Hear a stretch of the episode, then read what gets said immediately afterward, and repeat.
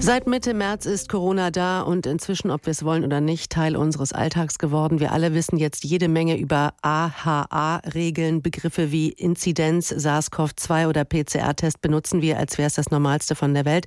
Das alles ändert nichts an der Tatsache, ein Mittel gegen Corona gibt es noch nicht, ein Impfstoff auch nicht. Und bis es soweit ist, lautet die Strategie bei uns eindämmen, Zeit gewinnen, die Kurve flach halten bzw. wieder kriegen. In Hessen liegt die aktuelle Zahl der Corona-Infektionen bei 27.307. Das sind knapp 800 mehr als am Vortag. Ja, und in den Gesundheitsämtern, da stapelt sich die Arbeit. René Gottschalk leitet das Gesundheitsamt in Frankfurt. Ich wollte von ihm wissen, die Nachverfolgung, wo sich ein Mensch mit Corona infiziert hat, das ist Ihre Aufgabe, damit die Infektionskette unterbrochen werden kann. Kommen Ihre Leute da überhaupt noch hinterher?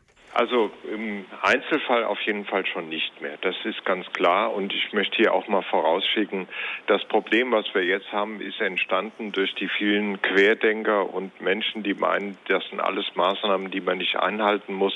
Wir wären im Juni fast schon so weit gewesen, dass wenn alle Masken getragen hätten, dass wir das Problem zumindest im Sommer nicht mehr gehabt hätten. Aber es gab ja dann die die Meinung, das ist alles unsinnig und das, äh, das erleben wir jetzt, was das bedeutet. Also die Mitarbeiter in den Gesundheitsämtern, nicht nur in Frankfurt, können im Einzelfall gar nicht mehr alles nachverfolgen.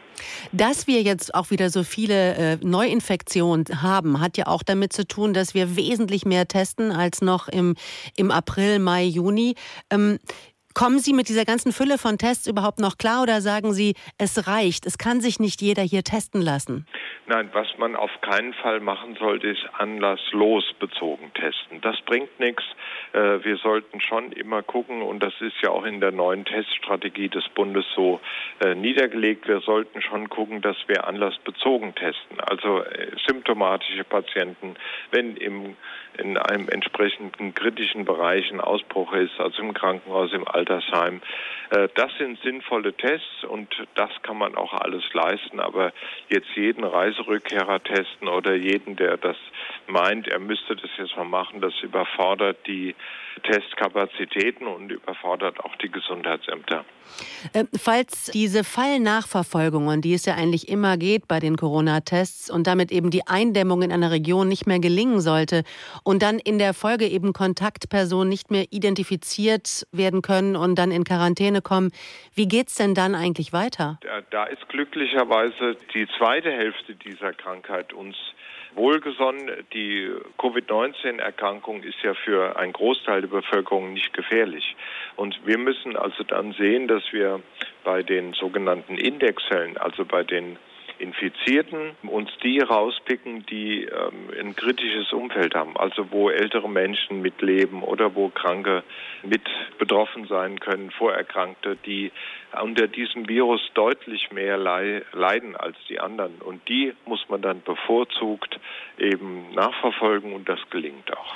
Nun ist ja die Strategie der Politik, das Virus zurückzudrängen und eben auf diese Weise äh, Zeit überbrücken, Zeit schinden ein bisschen, bis es einen Impfstoff gibt. Doch wie geht es weiter im Kampf gegen Corona, wenn dieser überhaupt nie kommt, dieser Zeitpunkt? Also das Zurückdrängen des Virus ist in diesem Stadium so gut wie nicht möglich, zumal ja ständig von außen auch das Virus immer wieder eingetragen wird. Ähm, auf den Impfstoff warten ist äh, sicherlich auch keine gute Entscheidung, weil es einfach dann viel zu lange dauert, bis alle geimpft sind. Ich denke, eine wesentlich gute äh, und, und sicherere Strategie wäre, dass man versucht, die Behandlungsmethoden zu optimieren, gerade für die, die schwerkrank liegen, im Krankenhaus liegen. Da gibt es ja relativ gute Ansätze. Und dass man eben versucht, priorisiert äh, die Indexfälle abzuarbeiten. Das ist etwas, was in der nahen Zukunft mehr bringt. Der Impfstoff wird in der Folge dann äh, seine Erfolge zeigen. Äh, um mit dem Virus einigermaßen zu leben, müssen wir auch wissen, wie man sich vor allem ansteckt. Da haben Sie sicherlich Erfahrungen gesammelt in den Gesundheitsämtern. Was sind da Ihre Erkenntnisse? Unsere Unsere Erkenntnisse sind ganz klar, dass die Tröpfcheninfektion das Entscheidende ist. Das hat sich nicht geändert, seitdem das Virus auf dieser Welt ist.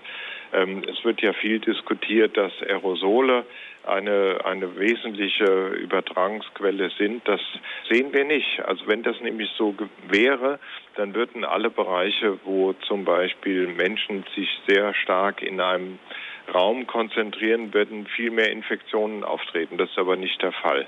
Natürlich ist das Virus in Aerosolen überlebensfähig, wie viele anderen Viren auch. Aber ob das ein entscheidender Übertragungsweg ist, das wage ich sehr zu bezweifeln. Dasselbe gilt für Tischplatten, für Geldscheine, für Türklinken. Auch da überlebt natürlich das Virus. Viele Krankheitserreger überleben da, aber es ist kein entscheidender Übertragungsweg. Das ist eben der Unterschied zwischen der Virologie, die das nachweisen kann, und dem öffentlichen Gesundheitsdienst und den Epidemiologen, die sehen, wie die Ausbreitung ist. Also die Tröpfcheninfektion ist auf jeden Fall das, die Hauptübertragungsmöglichkeit für dieses Virus.